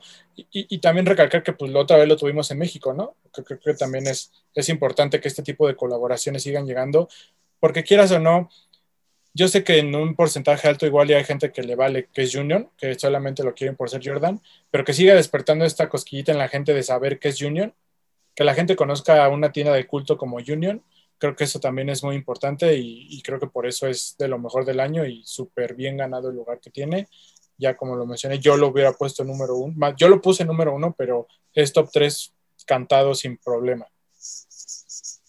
Ay, perdón, y que creo que el tema pandemia le restó un poquito porque si no hubiera sido para hacer alguna dinámica muy choncha o que se hubiera prestado a estas filas inmensas y muchísima gente entienda. Así es. Eh, Papu, Pepe. A mí me parece de las mejores ejecuciones del año. Para mí no era el par del año, pero, pero me parece muy bueno y me, me gusta mucho que, que, las tiendas se queden con cierto color para ellos, exclusivo para ellos. A lo mejor a mucha gente le gusta el que no llegó, porque así somos, ¿no? Lo que no llega es lo que, lo que queremos pero a mí, en opinión particular, me parece mucho mejor el, el, color negro. Y qué bueno que lo tuvimos aquí en México. Y también, este, qué bueno que vi a muchas de nuestras amigas sneakerheads que lo pudieron comprar también. Me gustó mucho eso. Pepe, amiga sneakera. Ay, gracias, Romy. Este, no sé, la ejecución es buena, pero a mí, francamente, me gustó más el sale. El, no sé, tal vez por la condición que estaban, eh, que al principio también habían dicho que solamente iba a ser exclusivo para Union, que no tenían programado hacer una venta a nivel global. Tal vez eso como que me desanimó desde un principio. Y las fotos, también lo dijimos nosotros mucho en el grupo, no nos gustaban. Independientemente de la lengüeta doblada o cortada, que al principio venía, no sabíamos que se podía descoser. Ah, bueno, al menos a mí no me había gustado el par. Insisto, la ejecución es muy buena, creo que tiene un buen lugar. Eh, para mí hubiera estado todavía más arriba el of White, pero bueno, la democracia. Yo no me acuerdo eh, que a nuestro grupo alguien hubiera dicho que no le gustó. Lo, mismo te iba a decir. Te iba a decir, no sé en qué grupo hayas comentado eso. ¿Sabes qué es lo que pasa? Que, que él, yo creo que tú, bueno, tú, Doc, te refieres a las imágenes que sacaban que, los hacían los mismos blogs, hacían, decían, ah, va a haber una colaboración de un 4 con Union. No, no, no, no. el, este, doc está diciendo, el doc está diciendo las primeras fotos reales. Ah, no, pues no, entonces no sé. En el, grupo nadie, en el grupo nadie dijo que estaba feo, discúlpame. Me parece una falta de respeto. Me parece una falta de respeto que, que menciones eso de nuestro grupo. es más, es más, debe de haber un programa en el que hayamos tocado el tema del Junior y hayamos hecho justamente este mismo comentario. Eso va para toda la gente que siempre estuvo criticando el Jordan 4 de Junior y hoy lo quieren. Así, e, esas palabras seguramente las utilizamos en algún podcast, porque desde que salieron las primeras imágenes yo les dije, a mí sí me gusta mucho, hay que esperar, porque cuando estén, cuando ya lo veamos en vivo, todo este hate que hay alrededor se va a desaparecer y todo el mundo lo va a querer. A mí, yo tenía muchas dudas del Guavais o sea, yo sí quería ver cómo, cómo quedaba ese color ya en vivo, pero el negro para mí siempre fue fantástico. Desde el primer día que lo vi, siento que el Jordan 4 Union eh, era el, el Jordan 4 de este año. Y mira que hubo unos muy buenos, ¿no? O sea, el regreso del Fire Red, el 4 of White. O sea, siento que el 4 of White es, es que es un Jordan 4, ¿sabes? Es un Jordan 4 con, eh, con materiales más bonitos, con toda la esencia de Off-White, con este color sale que lo hace muy pulcro y demás. Pero el Jordan 4 de Union, como propuesta, me parece mucho más interesante. Pero bueno, cuestión de gustos. La verdad es que este, pues la democracia dijo que el Jordan 4 de Union está por arriba del Dove White. Así lo mantuvimos. Top 3. Nuestro número 3, Jordan 4 de Union. Número El número 2, que este, les voy a platicar la historia. Básicamente, si le hubiéramos hecho caso a Alan Castro, hubiera, sido el 1. Pero este, como eliminamos el top de Alan Castro, pues bueno, este quedó. Eh, yo no sé si sea el par del año, pero sí siento que es un par que esperábamos con muchas ansias que llegara a México. Lo platicábamos desde el top de mediados de año. Llegó, este, llegó en el color OG, llegó después en el color azul. Es un par que, repito, representa esta constante eh, tendencia de las marcas deportivas a mantener la innovación. El primer GC de performance en su historia, el GC Quantum slash GC Basketball. Dos versiones, una de lifestyle, una de performance. La diferencia estéticamente cuando tú lo ves así a ojo de buen cubero realmente es mínima, por no decir nula, pero el de básquetbol sí tiene bastantes mejoras para términos de performance, como puede ser eh, la adherencia de la suela, mucho mayor acoginamiento en la parte del tobillo y en las partes laterales. Este, también por ahí tiene un tema de ajuste y amarre eh, interno para que el, el, par lo sientas realmente como, como un par de básquetbol.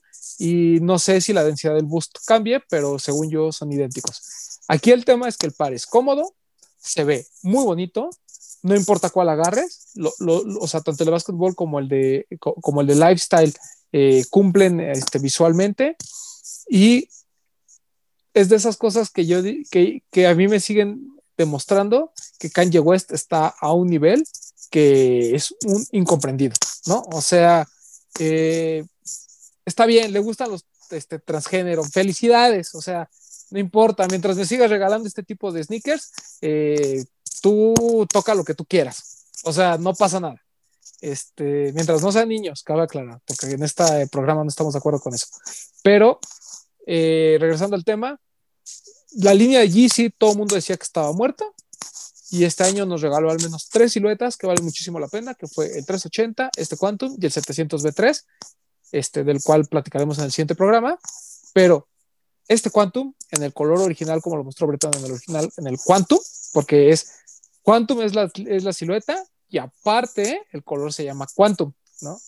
Este es muy bonito. Y ya ni hablar de, la, de cómo fue presentado durante el Juego de Estrellas de, de este año. El último gran evento que pudimos eh, ver y presenciar en 2020. Pero, este, Bretón, seguramente tú tienes más palabras para este par. Pues lo, como ya lo mencionaste, o sea, lo deseábamos desde el año pasado, que fue la primera vez que lo vimos, si no me equivoco, o fue a principios de año.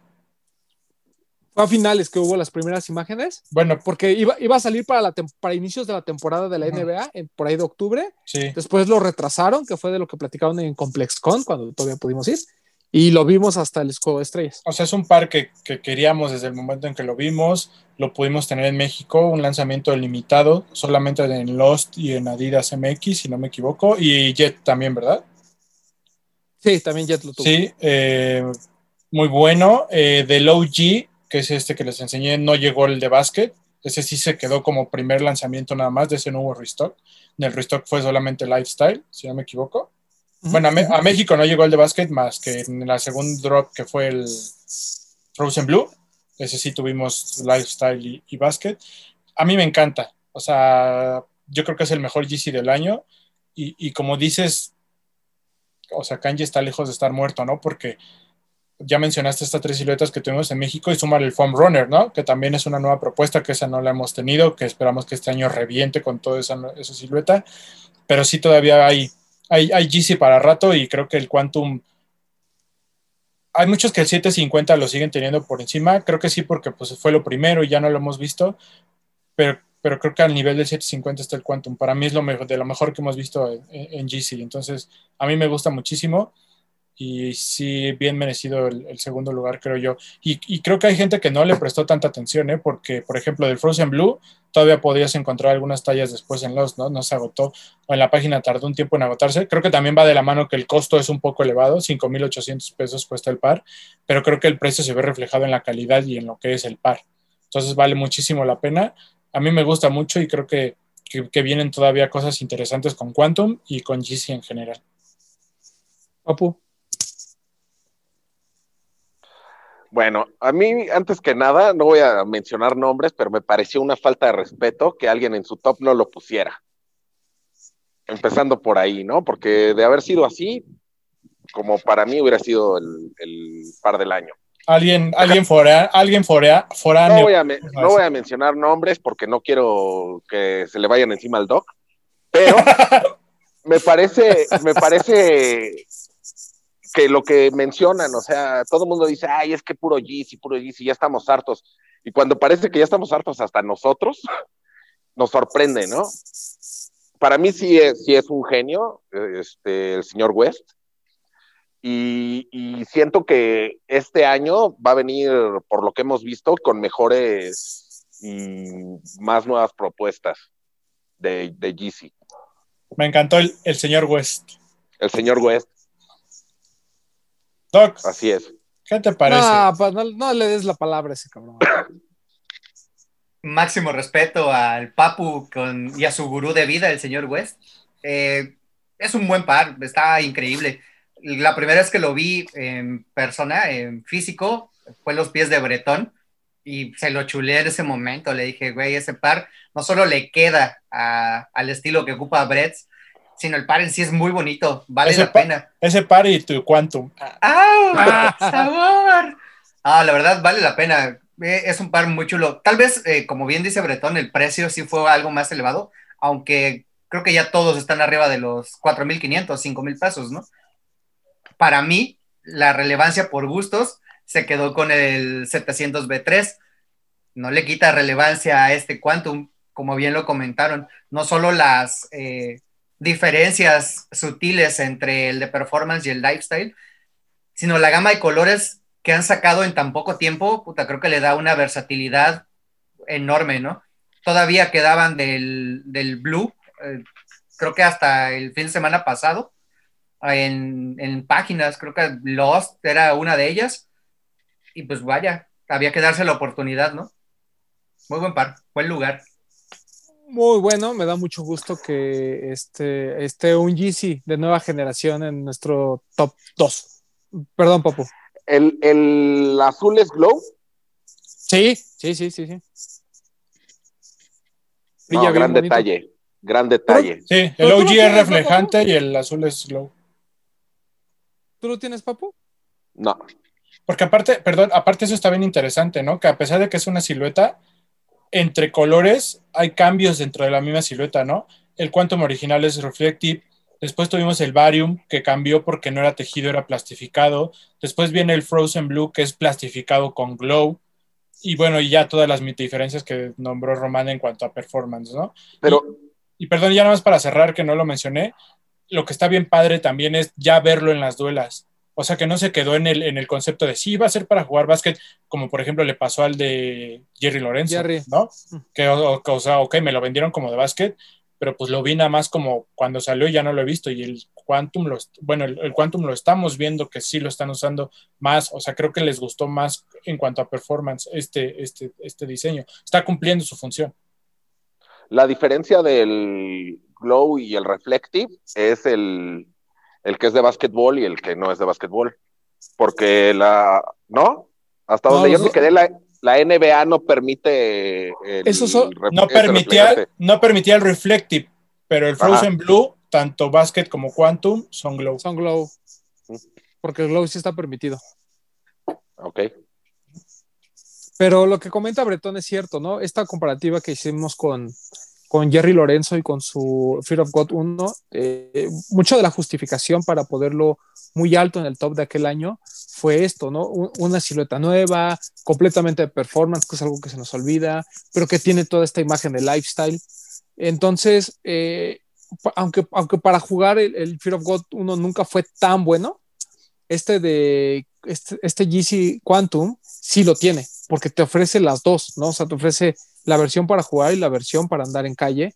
Y como les decía, los cambios sí son muy notorios cuando ya estás jugando. Entonces, eh, cumple con su función perfectamente porque el par está diseñado, hay, hay, una versión diseñada especialmente para eso.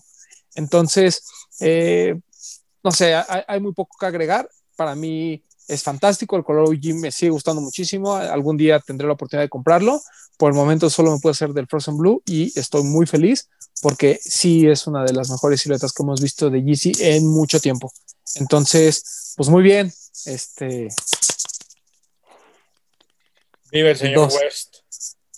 El número uno que se mantiene dentro de, del top del mediados de año, un par eh, importante por todo lo que representa. Eh, el, tal vez la figura o el asset más importante que tiene Nike hoy en día es sin duda Travis Scott. La silueta del año, no cabe duda, es el Nike Dunk. Y pues juntos hicieron uno de los pares más bonitos del año. Eh, de esos que sí me queda así como la sensación de, ay, ¿por qué no lo agarré? O sea, no, no es como el 4 2 White que digo, ay, no lo agarré, pero bueno, después veo. Este además me da coraje porque ahora está más caro y no lo voy a poder comprar nunca. El Dunk Low de Travis Scott de Nike SB. Muy, muy bonito el par. Tiene detalles espectaculares. Este tema de que se quite el puzzle y se vea el, ¿cómo se llama? Este, el Elephant Print. Eh, tiene elementos que además te hacen ver igual eh, que a nivel de ejecución es uno de los pares más completos que nos ha presentado Travis Scott. Eh, después de a lo mejor el fiasco que fue el 270, creo que el dunk de, Travis sí es una pieza que amerita este, ser considerada dentro de los mejores dentro de, de su colección. De hecho, para mí ese, ese, es el mejor de todos me gustan mucho los Jordan 1, en particular Jordan 1 Low me parece fantástico, pero no tiene todos estos esto tratamiento y todos estos detalles que sí tiene eh, el Dunk, ¿no? Entonces, para mí es eh, tal vez top 2, top 3 de, de todos los, los, Travis, para mí es el mejor, pero pues seguramente cada quien lo pondrá ahí entre... Pero mira, del top 5 no baja, ¿no? Entonces, este, para mí sí es muy relevante, es un par de también de los, de los pocos prepandemia donde la gente hizo filas enormes, donde todas las tiendas empezaron a buscar este, dinámicas diferentes, en donde la gente se peleó, donde la gente hizo mucho ruido, donde la gente este, llevó a sus primas, a sus hermanas, a sus mamás para tratar de conseguir el par. Mm, no sé, o sea, siento que a pesar de que el Strange Love, como ya lo platicamos, representa eh, ese, ese SB que tanto nos gustaba de, de, de, de principios de los 2000, después viene este eh, Chunky Donkey que representa tanto a la cultura norteamericana y toda esta teoría del consumismo que, que hoy aplicamos en los sneakers. Para mí el Dunk Travis representa lo que es el sneaker game hoy, ¿no? Este, una figura importante, un influencer importante con eh, la silueta de moda, ejecutándolo de tal manera que incluso a los más este, sneakerheads de cepa que no se compran todo lo que está haciendo Travis, al menos les llamó la atención. ¿No? Todos los SB Heads, al menos les llamó la atención. No sé si represente, no, no, sé si represente lo mismo para ellos que como nosotros lo estamos explicando, pero no pasó desapercibido. Y eso también es bien importante. Entonces, eh, ese es nuestro primer lugar. Eh, fue por votación. A mí me gustó muchísimo. Yo sí lo puse en, mi primer lugar. Por ahí Max creo que también. Entonces, eh, realmente la diferencia entre el Quantum y el ¿cómo se llama? Y este de de Travis, la diferencia creo que fueron dos puntos y fue más este, porque casi todos pusimos el Dunk Travis dentro de nuestro top y porque tuvo más primeros lugares que el Quantum, por eso es que está ahí, ¿no? Eh, y pues bueno, se, se, mantiene de lo del mediados de año, no hay mucho que agregar. Este, muchachos, su opinión. Eh, creo que este, tiene esta cosa que sí se la crees a Travis, ¿no? Que tenga un donk porque por ahí puedes decir, si lo hacía alguien más, nah, ese güey ni patina, ah, ese güey, ¿qué, ¿qué, qué, tiene que ver con el skate? Pero yo a Travis sí se la compro, ¿no? Y creo que, que sí, lo mencionábamos del top de complex, ¿no? Que, que Travis tuvo que ver en el diseño, Travis tuvo que ver en la forma en que, en que se comercializó el par, incluso por ahí lo comentan. O sea, sí se la crees a Travis que tenga un dong, ¿no? Y, y yo lo mencionaba en nuestras pláticas, que creo que el Chunky y el Travis están igual, pero lo que a mí me hace preferir al Travis simplemente es porque es un par que usaría más. es más fácil de utilizar. Creo que por eso le gana, por esos pequeños puntitos le gana al, al Chunky, ¿no? Pero, pero en general es un para que a mí me gusta muchísimo. Comparto el sentimiento de que, como dice Román, a mí no me gustan los donks, cosa que no es cierto. No soy fan, pero admiro y respeto el legado de los donks. Y este es un don que yo sí quería tener. Desafortunadamente no lo pude tener. Y hoy en día ya es incomparable, creo, ¿no? O sea, ya es carísimo, que te refleja también pues lo que representa el par, ¿no? Y, y, y y creo que sí, sí es el par del año, como lo mantuvimos a, al medio año, creo que, creo que también eso es importante, ¿no? Ya es como para, para englobar todo nuestro top, que los pares que se mantuvieron de medio año a hoy en día, quiere decir porque que realmente son muy buenos, porque pensábamos que iba a ser un año flojo, pero no, tuvimos muchísimos lanzamientos, entonces creo que sí es un par que tiene muy bien ganado su lugar por el hype del Don, por el hype de Travis y porque la ejecución de ambos hypes es, es excelsa. Creo que por eso está súper bien el lugar que tiene. Nosotros como Complex dijimos que ese era al principio de año el mejor par y lo mantuvimos. Sí. Estoicos con la decisión. Sí. Perdón, Papo. Yo no tengo mucho que agregar, nada más que para mí es muy relevante este par por Travis, porque para mí se me pueden echar encima todos los que quieran, ¿no? Los amantes de los SG, los amantes de los Dunks, pero para mí él revivió la silueta. Y estamos hablando de todos los demás gracias a, a, a que Travis lo, lo, supo, y Travis junto con Nike lo supo hypear. Y junto a las Kardashian. Ah, bueno. Pues sí. Un respeto a las Kardashian. pues. Me quedo con lo que dijo Román, la interpretación de lo que es el sneaker game hoy eso es lo que representa ese par de donks. Es una joya, es una chulada. Creo que todos aquí, al menos nosotros cuatro, mataríamos por haberlo tenido sin problemas, ¿no? Sin mayor condición a más. Era un par que queríamos para poder exhibirlo. Aunque no nos gustara usarlos, a mí no me gusta usar los Dunk Lows, pero era un par que fácilmente tendríamos en la vitrina, sin mayor problema. Es una chulada, ¿y sí? De acuerdo. Esas, sí. esas palabras de Román me, me gustaron, es lo que tiene que, que es como se tiene que titular el programa. Mira, por ejemplo, el, ahorita que estaba viendo los números, hubo alguien, no sé quién, que no lo puso dentro de su top, el don de Travis, pero hubo cuatro personas que lo pusieron en, su, en primer lugar. O sea, así de relevante fue para la mayoría de nosotros el, el, el, el don de Travis. El Don Quantum, igual hubo un perdido que no lo puso dentro de su top, pero hubo solo dos menciones en primer lugar. Entonces, eh, realmente el Dunk de Travis está ahí porque para muchos de nosotros sí fue el mejor par del año y creo que lo mismo pasó en, el de mediados, donde fue por ligeros puntos que estuvo hasta arriba, pero aún así nos mantuvimos con nuestra decisión y pues me da mucho gusto, ¿no? Porque como bien comenta Bretón, hay veces en que y creo que nos pasó en este top de mediados de año, ¿no? Que dijimos, faltan muchos pares por lanzarse, vamos a ver cuántos quedan. Y la verdad es que quedaron bastantes, ¿no? Quedó eh, mira, de entrada quedó lo de, el, Space Hippie, quedó el Dunk de Travis, el Dunk de Strange Love, el Ben Jerry's. Esos cuatro, al menos, se mantuvieron de lo que dijimos a mediados de año. Todo el resto, pues pasó durante la segunda mitad del año y es por eso que, que, a lo mejor no estuvieron, a pesar de que el Quantum ya sabíamos que sí llegaba y dijimos desde ese programa, aguas, porque ese par va a causar ruido y va a estar dentro de los mejores del año, ¿no? En cuanto supimos del 4 of White también, este, entonces, pues creo que no hay ninguna sorpresa dentro del top 10, salvo a lo mejor el, el, Jordan 1 de Balvin, que es algo que no veíamos venir este, cuando hicimos el top medio de año, y por ahí a lo mejor el Superstar de Sean, que tampoco teníamos eh, a ciencia, sabíamos a ciencia cierta cómo iba a quedar, pero fuera de ahí, creo que del resto era, est estaban cantados, ¿no? Eh, fue un gran año, siento yo. O sea, eh, de hecho, del, del, siguiente programa que vamos a platicar de todo lo que no estuvo, eh, van a salir cosas que, que, cualquier otro año hubieran estado sí o sí, ¿no? Pero fue un año muy peleado, fue un año de muchos lanzamientos, un año que también la pandemia nos hizo también reconsiderar un poquito este tema de, pues no voy a ir por todos los pares, voy a ir a seleccionar mis batallas y me voy a esperar incluso a verlo en vivo, ¿no? Hubo pares que, que tuvimos que esperarnos como para decir si en verdad nos gustaban o no.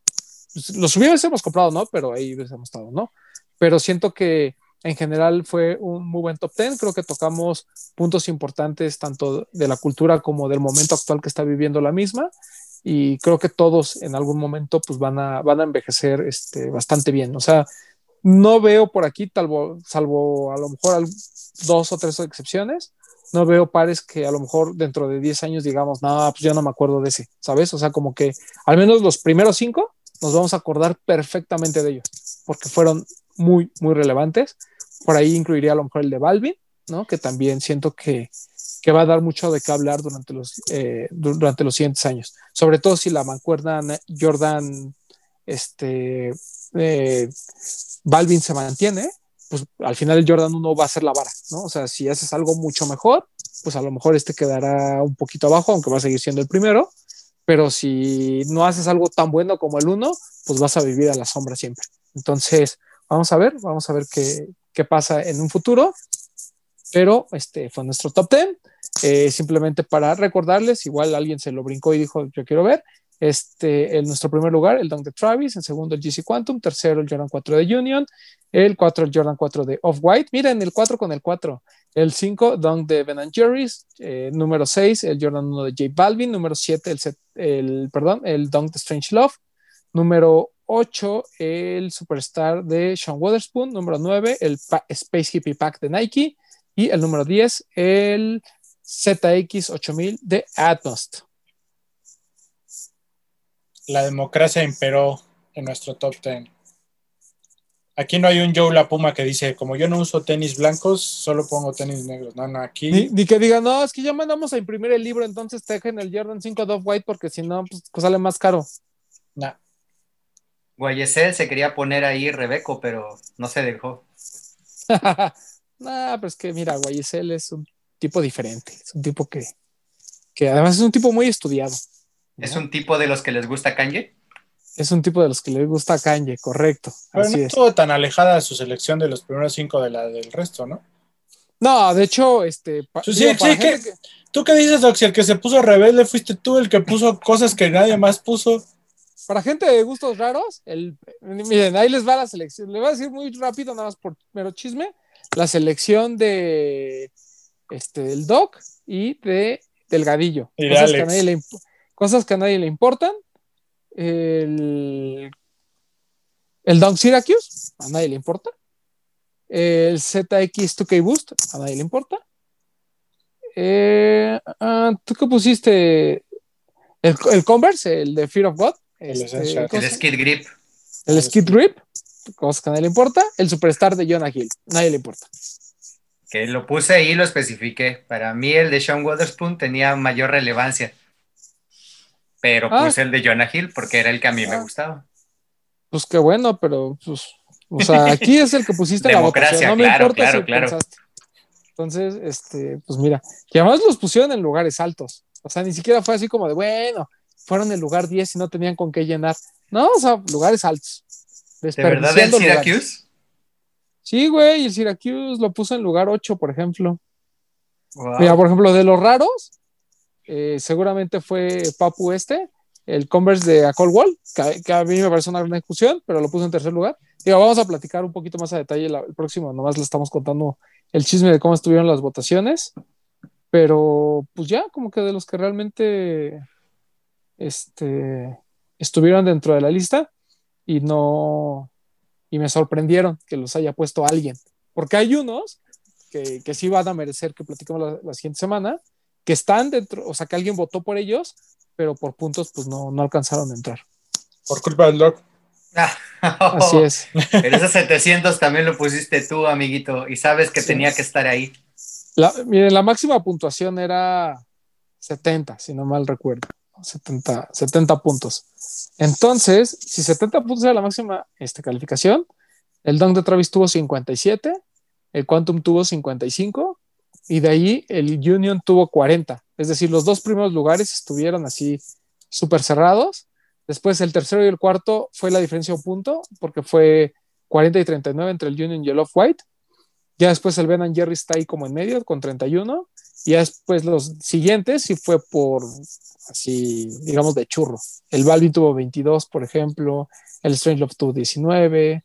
el Space Hippie y el Atmos tuvieron 13 puntos, o sea, este, Y- sí, arrasó el Travis y el Y estoy seguro que por ahí no va a faltar quien nos diga, ay, es que solo Nike y Adidas, ¿por qué no ponen de otras marcas? Pero es que es un top que no va tanto por nuestro gusto personal, sino lo vemos desde un enfoque más de, pues más general, más del mercado, Claro. cultura, el, la dinero, lo que sea. O sea, No, y, y- creo que es importante recalcar que muchas de las marcas, de los lanzamientos realmente importantes de otras marcas, no tuvieron presencia en México, ¿no? Que es algo de lo, de lo que vamos a platicar. Pero bueno, si quieren ver lo que en verdad nos gustó a nosotros, pueden ir a nuestro top 5. que ese, ahí es el, sí. el- ese es- ese es el comercial antes de irnos. Ahí sí van a poder ver realmente lo que nos gustó y ahí sí van a poder ver de otras marcas, porque creo que en general todos los que formamos el grupo, este, pues tenemos eh, cierto amor por el sneaker game y no nos importa si son Nike Adidas, si la ejecución es buena y la pudimos comprar, ahí la ponemos, ahí la metemos. Y de hecho, la regla yo es clara, ¿no? Yo no, ustedes sí, pero yo no. La regla No, siempre eso- ha sido clara. Pero no es, no es porque, pero no es porque no te gusten otras marcas, Ah, ¿no? no. es porque a lo mejor de lo que compraste este año, la mayoría fueron Nike y Adidas y la mayoría cumplió con Es que- tus expectativas para Es el que, top 5. también, es que también el tema pandemia complica un poco las compras también, porque pues lo que tenemos fácil para comprar pues es Nike y Adidas, ¿no? Ya para pedir un Diadora, para pedir un New Balance, pues ya está un poquito más complicado por cuestión de envíos, tiempos de espera y Sí, mira, simplemente tú, tú y yo compramos un par a finales de diciembre. No, no los vamos a decir para que sea sorpresa cuando lo presentemos, ¿Qué? pero que si hubiera llegado esos días entraba. En, yo Claro, hubiera, entrado, supuesto. hubiera entrado en mi top 5, pero pues no va a entrar. así es. Así es. Va a entrar para el de este año a lo mejor. Correcto. Como Pero primera bueno. compra del año. Mm, Sí, exacto, como primer compra del año. Como, como primer par que compré el año pasado, que llegó este año más bien.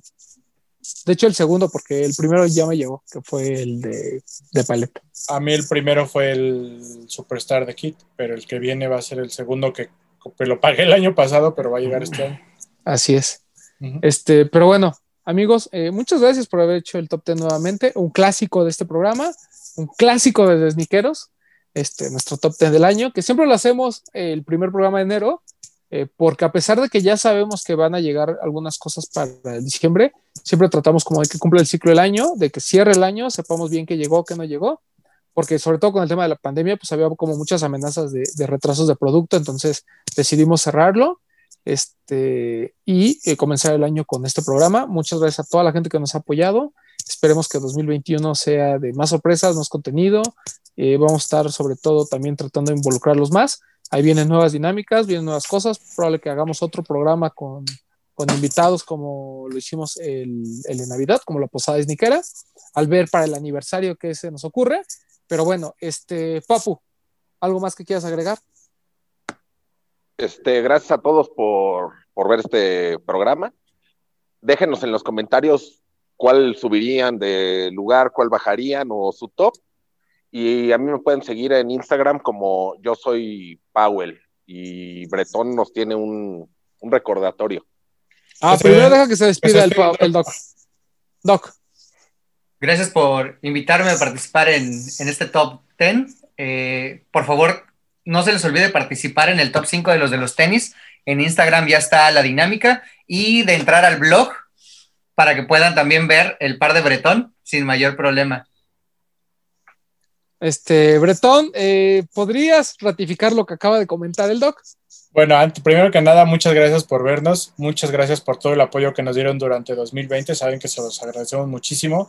Este año vamos a seguir generando contenido para ustedes, para, para que lo disfruten, para que se distraigan de este encierro que todavía es, pinta para, para prolongarse un ratito más, pero aquí vamos a estar para entretenerlos todavía un buen rato más. Eh, como dice Román, vamos a seguir buscando eh, tuvimos muy buena respuesta con la dinámica de la posada esniquera, así que vamos a buscar seguir teniendo contacto y acercamiento con ustedes. Y bueno, nuestra tradicional top 5 de los de los tenis, ya saben, ya, está la, ya están los pasos a seguir publicados en Instagram. Simplemente tienen que mostrarnos sus cinco mejores pares que adquirieron durante el año, desde primero de enero a 30 de diciembre. No importa que no hayan llegado a México, para esa dinámica no importa si los consiguieron en otro lugar, tampoco importa si no salieron durante el 2020, si fue un par que salió en el 86 y ustedes lo estaban buscando y lo pudieron conseguir, pónganlo, cuéntenos cómo fue que lo consiguieron o si lo consiguieron muy fácil, pues qué, qué es lo que representa para ustedes tener ese par en su colección cuéntenos un poquito de historia y pónganse creativos en las fotos, porque quienes están participando se han puesto creativos en las fotos, entonces vamos a evaluar esos dos aspectos, tanto su historia como su creatividad. Si no tienen cinco pares, no importa si fueron dos, fueron tres, pónganlos. El chiste es que participen, que nos enseñen qué fue lo que compraron, que nos cuenten qué es lo que representa para ustedes y lo posten en su Instagram. Utilicen hashtag top 5 los de los tenis y nos etiquetan y ya con eso están participando. Los premios pues va a ser una hoodie de nuestra colaboración con 12 Crew, que que este, ahí tenemos guardadita y creo que esta es la oportunidad para sacarla, que ya es la última, ahora sí ya no va a haber más. Segundo lugar va a ser una de la colaboración con un cover cuando el señor Beat se digna hacerla, pero por ahí van a tener el, el, acceso a una de ellas. Y el tercer lugar, pues hay un kit para que limpien sus tenis, ¿no? Eh, vamos a tener a tres ganadores. Y por ahí nos comentaban que si con el hecho de participar no podrían tener un early access a la colaboración con un cover, vamos a hacerlo. Si por ahí participaron, no salen ganadores y les interesa, pues nos mandan un mensajito y por ahí les damos un early access también para que ya tengan segura su sudadera, no se preocupen. El chiste es que participen, que suban sus fotos, que se pongan creativos, que igual ahorita que están en casa, pues ahí tienen tiempo para echarle ganitas a sus fotos, entonces participen, participen, participen, ese es el chiste, que, que estemos en contacto, que, que, seamos una comunidad y que, que, nos mostremos, porque siempre es bonito presumir lo que conseguimos, ¿no? Entonces enséñenos esos bonitos pares que pudieron conseguir. Eh, a mí me pueden seguir en arroba bretón27 y pues nada, muchas gracias por, por ver este programa y, y, atentos porque esta semana hay, hay tanda doble, les toca doble programa esta semana y que Román nos cuente un poquito más, pero gracias por vernos y acá los esperamos en el siguiente programa. Como les comentábamos, eh, nuestro top 10 por alguna razón siempre ha tenido ciertas limitantes que hemos puesto y obviamente hay varios pares que también quedan fuera cuando hay un año con tantos lanzamientos como, como lo fue el 2020. Entonces va a haber un segundo programa esta semana para platicar de todo lo que no entró dentro del top. Algunas de las razones del por qué eh, Pepe, por ejemplo, metió el skid grip de Fear of God ahí, este, ahí nos lo platicará. Este, eh, y bueno, y platicar de algunos de otros pares que como ya se dieron cuenta quedaron fuera y que fueron relevantes para, para el mercado mexicano. De eso también vamos a estar platicando. Este, eh, como comenta Bretón, ya participen en lo del top 5, también es otra de las dinámicas que hemos tenido durante muchos años. Eh, la idea es que ustedes nos compartan cuáles fueron sus compras del año y los, lo que siempre les decimos, no nos importa la calidad de los pares, o sea, a mí no me importa si compraste un Panam o compraste el Jordan 4 de Off-White, o sea, eso no nos interesa. Lo que nos interesa es la razón del por qué lo compraron, por qué a ustedes creen que es uno de los pares que los representa dentro de, o merece estar representado dentro del top y este, sobre todo eh, que nos cuenten sus historias. Eso es lo más importante dentro de, del top 5 eh, ya lo dijo Bretón, todos los premios que tenemos, ahora sí, este, con la cuchara grande, estamos despachando. Y, eh, ¿qué otra cosa les iba a decir? También este, estoy grabando con, con, junto con Poxte el, el, un, un, segundo podcast que es simplemente, y así literal, Poxte y yo, eh, todo lo que ustedes veían en Instagram en vivo, ahora lo hacemos en, ahora se queda grabado y eso es, ¿no? Este primero es sobre todo el hate, las cosas que odiamos del sneaker game. Entonces, hay mucho odio. Este, si no lo quieren escuchar, no lo escuchen. Pero si lo escuchan, aténganse a que vamos a decir una sarta de barbaries que no les va a gustar. Pero el siguiente ya va a estar más bonito, entonces no nos odien. O sea, e, era, yo creo que el te lo hizo como para que la gente no nos escuche, ¿no? Así de, hagamos un primer programa de chinguen a su madre todos y después hacemos uno de este, los amamos a todos. Entonces, eh, ahí, ahí dense el, el, podcast que, que, te, que, tengo con el Poxte. Se llama No Hype, además, este, porque recuerden que No Hype Sundays, pero bueno, eh, también No Hype ahí con el Poxte. Y el, este año, les, les, repito, vamos a tratar de involucrarlos muchísimo más en, en todo lo que es el, el, contenido de los de los tenis. Por ahí ya tenemos este, listo el lanzamiento de mi par con historia 2.0, Reloaded eh, ya eh, van a salir eh, todo esto que, que, necesitamos platicar con ustedes. También vamos a hacer este, más dinámicas para que ustedes estén a, al pendiente de, lo que estamos haciendo.